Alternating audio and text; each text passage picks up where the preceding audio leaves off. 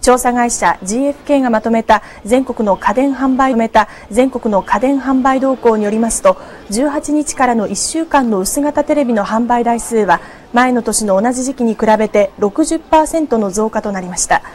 501リットル以上の大型冷蔵庫は2.2倍となっています。省エネ家電の購入を促す政府のエコポイント制度が始まった15日までは消費者の買い控えが見られ